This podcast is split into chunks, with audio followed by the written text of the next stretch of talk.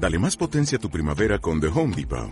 Obtén una potencia similar a la de la gasolina para podar, recortar y soplar con el sistema OnePlus de 18 voltios de Ryobi desde solo 89 dólares. Potencia para podar un tercio de un acre con una carga. Potencia para recortar el césped que dura hasta dos horas. Y fuerza de soplado de 110 millas por hora. Todo con una batería intercambiable. Llévate el sistema inalámbrico OnePlus de 18 voltios de Ryobi. Solo en The Home Depot. Haces más. Logras más. Si decides sol... La vida va deprisa. Y en cuestión de segundos puede ocurrir un desastre.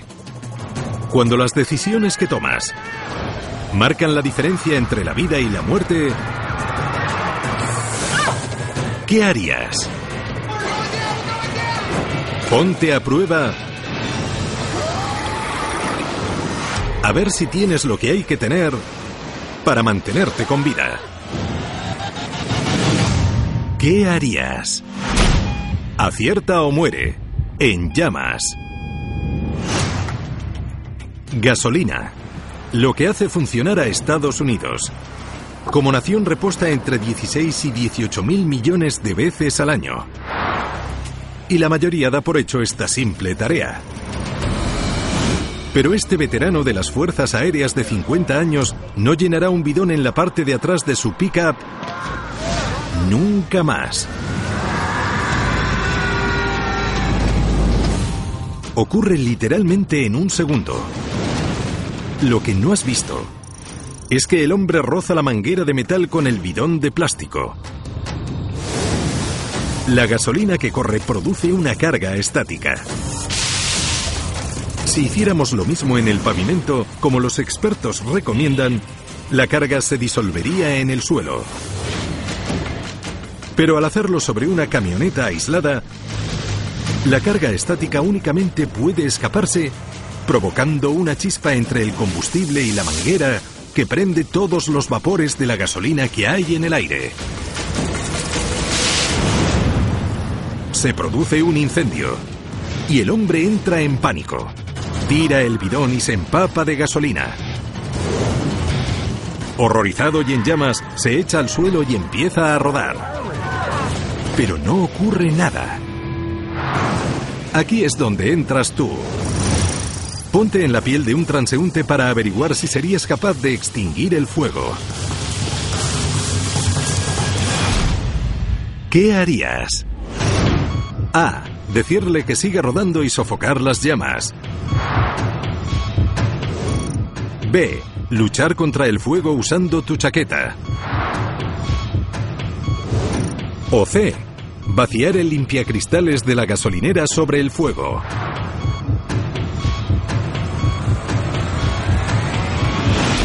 Deberías tener en cuenta lo siguiente.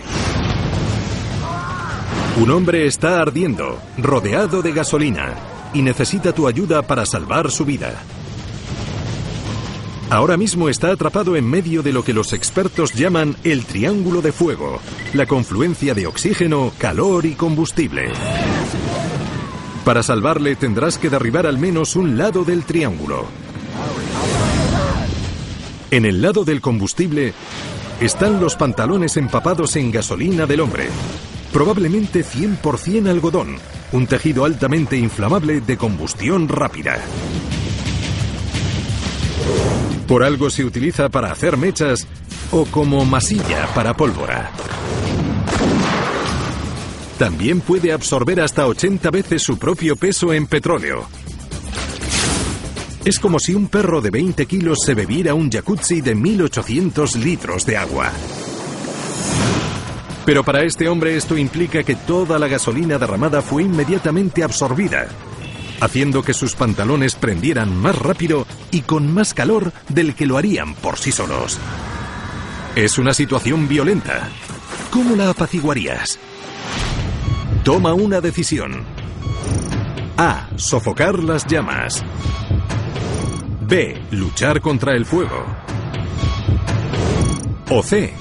Vaciar el limpiacristales sobre el fuego. ¿Qué harías? Instintivamente quizá te quitaras la chaqueta y golpearías el fuego. ¿Pero serviría de algo? Como cualquier herrero te dirá, proporcionar oxígeno a una llama es la forma más rápida de intensificar el fuego.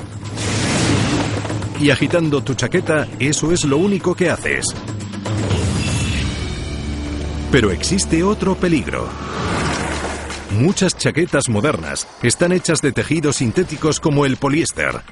Este empieza a fundirse a 176 grados. Si esto ocurre, tu chaqueta derretida podría pegarse a la piel de la víctima como la cera caliente de una vela. Si usas tu chaqueta para apagar la llama, tus buenas intenciones podrían acarrear terribles consecuencias.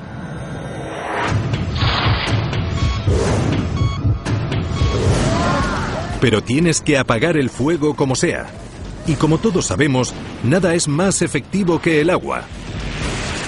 Así que podrías coger el limpiacristales y verterlo sobre las llamas. Solo hay un problema. No lleva solo agua. Los limpiacristales de algunas gasolineras tienen una mezcla de alcohol de hasta el 40%. Clasificado como riesgo de incendio de clase 3, el punto de ignición del alcohol es de solo 38 grados centígrados, 26 veces menos temperatura que la generada por la llama de un mechero desechable. Pero ¿sabes qué? Incluso usando 100% agua, tampoco sería la decisión adecuada, porque la gasolina es menos densa y flota sobre el agua. Intentar apagar el fuego podría extender la gasolina ardiente. Si usas limpiacristales para sofocar el fuego, verás tus esfuerzos quemándose en las llamas.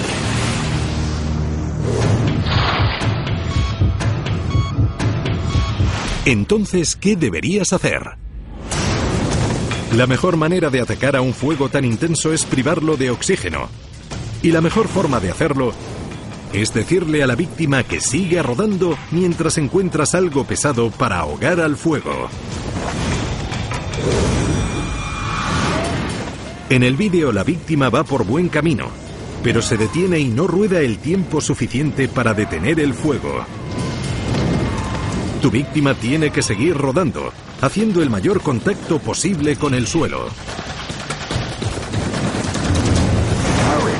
Al mismo tiempo, podrías doblar sus esfuerzos cubriendo las llamas con algo pesado, como un chaquetón no sintético o una manta. Estos transeúntes tuvieron una buena idea, pero en lugar de extinguir el fuego, intentaron abatirlo avivando la llama y proporcionándole más oxígeno. Pero si la víctima y tú seguís los pasos correctos, podrías derribar el lado del oxígeno del triángulo de fuego.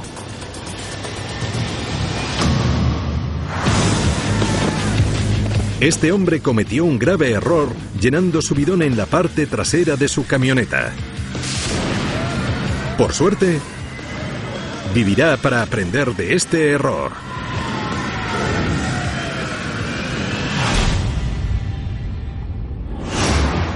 Tras una situación así, deberías tomarte unas vacaciones. Preferiblemente a cientos de kilómetros de la gasolinera más cercana. Zimbabue, el lugar perfecto para un inolvidable safari africano. Este indómito territorio es el hogar de criaturas salvajes que la mayoría solo vemos en el zoo. Pero sin cercados tras los que esconderse, descubrirás lo salvaje que puede ser la naturaleza.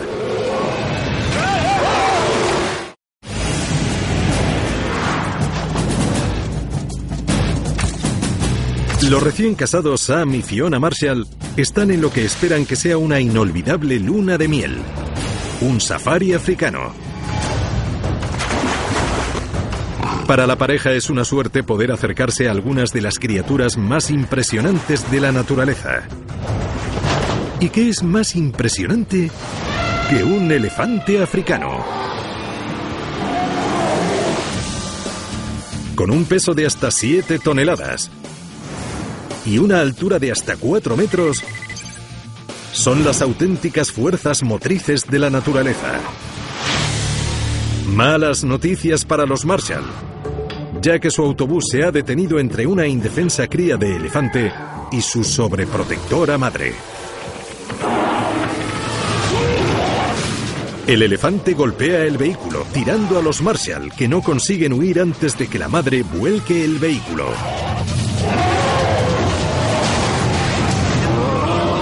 Hora de acertar o morir.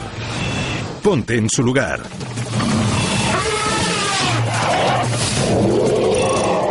¿Sabrías cómo escapar de la ira de esta madre?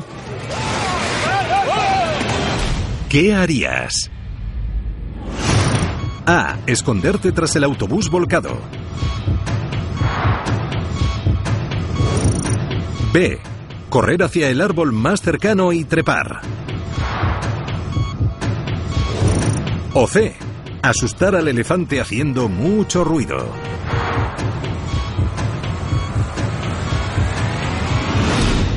Deberías tener en cuenta lo siguiente.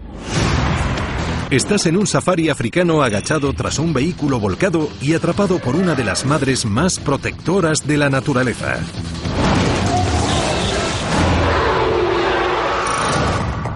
Solo su trompa contiene más de 150.000 músculos.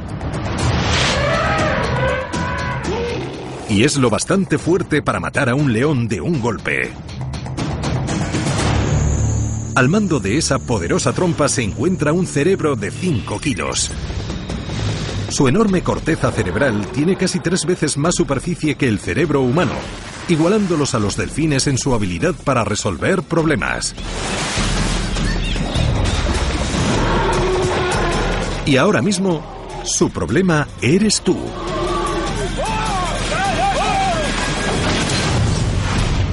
Toma una decisión. A. Esconderte tras el autobús volcado. B. Subirte al árbol más cercano. O C. Hacer mucho ruido. Elige sabiamente. ¿Qué harías? Si te preocupa que te aplaste al pisarte, podrías elegir refugiarte tras el vehículo volcado.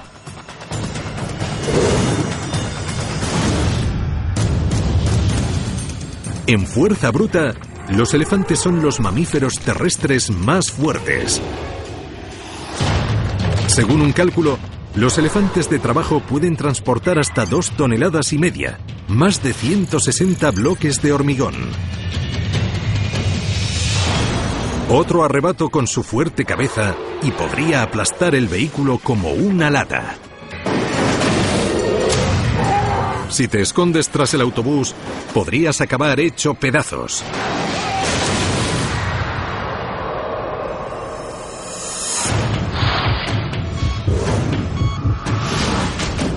Si quedarte quieto no es la solución, podrías hacer como los monos y correr hacia el árbol más cercano. Los elefantes no pueden trepar, eso es cierto. Pero con la trompa totalmente estirada, el elefante africano puede alcanzar una altura de hasta 7 metros. Lo bastante alto como para llegar a los canalones de un segundo piso. Pero incluso aunque no te alcanzara, no le hace falta. Un elefante africano adulto es capaz de arrancar fácilmente un árbol de raíz. Si buscas seguridad en las alturas, ningún árbol te salvará.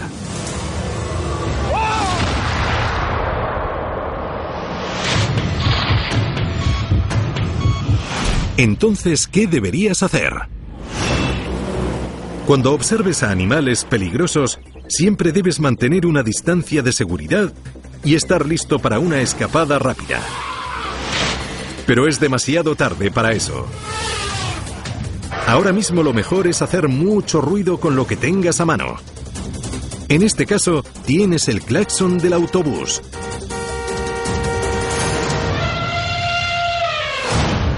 Cuando los elefantes se comunican a larga distancia, emiten un ruido grave de baja frecuencia. Sorprendentemente, los otros elefantes lo oyen a 10 kilómetros de distancia debido a su extremadamente sensible oído interno. Con tal sensibilidad, imagínate lo alarmante que puede ser el intenso pitido del claxon de un autobús de safari volcado. Los expertos recomiendan incluso golpear la chapa del vehículo. Por supuesto, en la naturaleza no hay garantías, pero hacer mucho ruido puede ser la mejor apuesta para escapar de la ira de este gigante tan poco amable. Para este grupo de safari en India, hacer sonar el claxon supuso la diferencia entre la vida y la muerte. En cuanto a los Marshall, sobrevivieron a su espantoso enfrentamiento. Pero el agujero del colmillo en su autobús muestra lo cerca que estuvieron de tener una luna de miel con un final muy triste. Haz mucho ruido. Es lo que debes hacer si no quieres morir.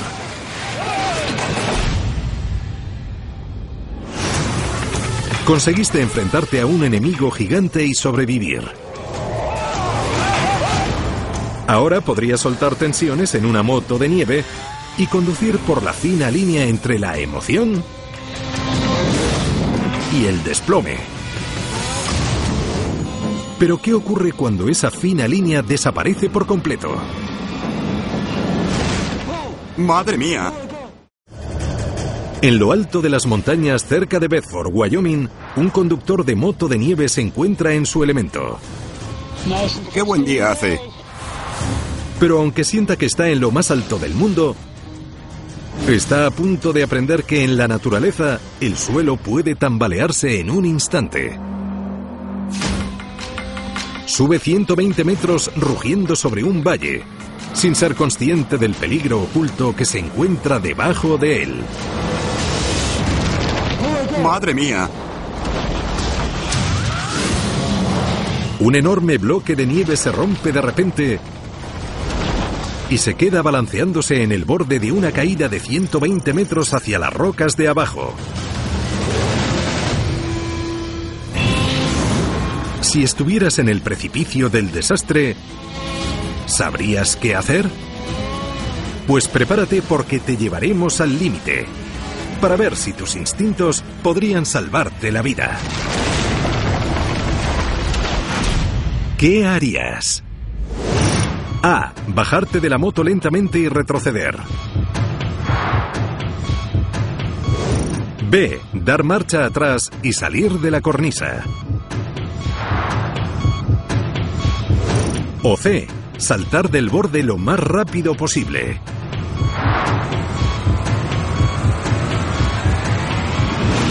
deberías tener en cuenta lo siguiente.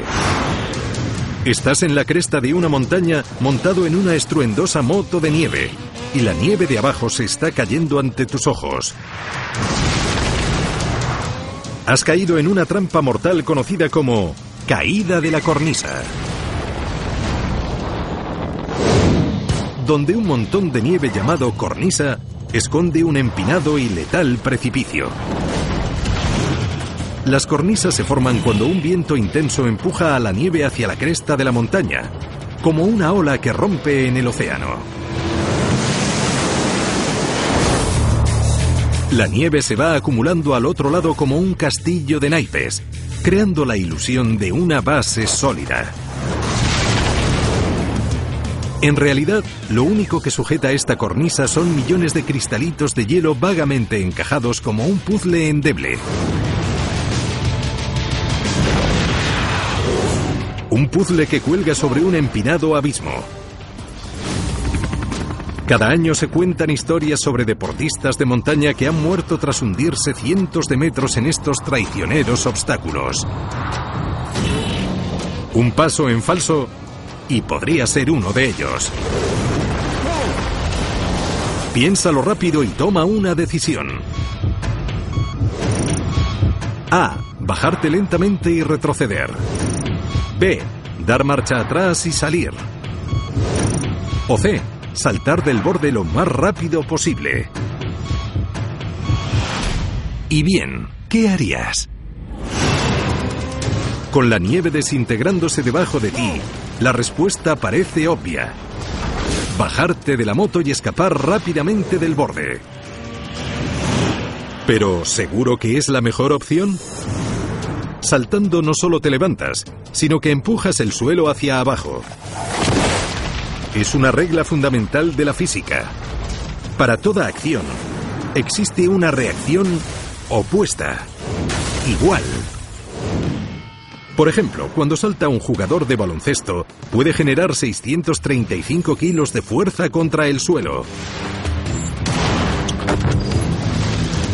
El suelo bajo los pies del jugador puede soportar ese peso. Pero la nieve que hay bajo tu moto, no. Si intentas saltar, el suelo se desmoronará.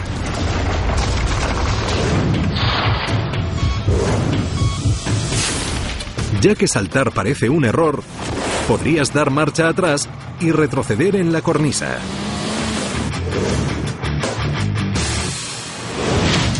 Pero por muy modernas que sean las motos de nieve, siguen generando una tremenda cantidad de vibraciones que se transfieren al suelo. Y ya te imaginarás lo que le puede pasar a un manto de nieve sometido a intensas vibraciones. Los frágiles vínculos que unen a la nieve suelta pueden romperse como un vaso que estalla cuando un cantante de ópera da la nota correcta. Así que si eliges dar marcha atrás, estás equivocado. Entonces, ¿qué deberías hacer? Los expertos recomiendan que si te encuentras en una cornisa que se derrumba, debes apagar el motor y lenta y cuidadosamente debes alejarte, intentando no alterar la nieve en movimiento. Este motorista ha tenido suerte. Ha arrastrado su moto hacia atrás. Pero es mejor arrastrarla tras el deshielo de la primavera que hundirse con el barco. Baja lentamente y retrocede. Eso es lo que debes hacer si no quieres morir. ¿Oís lo fuerte que respiro? Es porque me he meado en los pantalones.